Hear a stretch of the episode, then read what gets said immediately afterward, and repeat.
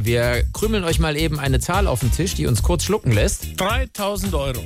Wofür muss man 3000 Euro ausgeben? Das ist so der Schnitt, äh, was man ausgeben muss für den Autoführerschein in Deutschland. Unfassbar, Mittlerweile, oder? ja. Ein Autoführerschein kostet mittlerweile im Schnitt mehr als 3000 Euro. Die Union will deshalb jetzt unter anderem auf Fahrsimulatoren setzen, um die Kosten zu drücken und auch äh, Bundeswehrprüfer einsetzen, um die Kosten zu senken. Aber warum zur Hölle ist der Führerschein mittlerweile eigentlich so verdammt teuer? Hallo?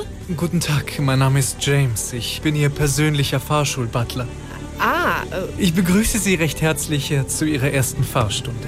Das hier ist Ihr Fahrschulauto. Eine Stretch-Limousine. 15 Meter lang. Da ist der LKW-Führerschein schon inklusive. oh, wow. Ich zeige Ihnen mal das Fahrzeug. Okay. Hier äh, befindet sich Ihr Kühlschrank. Dort finden Sie Champagner, Kaviar und getrüffelte Wachteleier. In äh, diesem Teil des Fahrzeugs finden Sie die Sauna, einen großen Fernseher und den Whirlpool. Aha, und äh, wo ist die Kupplung? Äh, Dazu kommen wir gleich.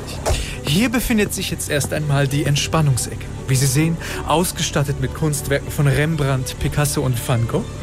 Direkt daneben ist unser Wein- und Whiskykeller. Bitte seien Sie vorsichtig beim Öffnen der Tür. Der Griff ist äh, mit Diamanten besetzt. Wow, sehr beeindruckend.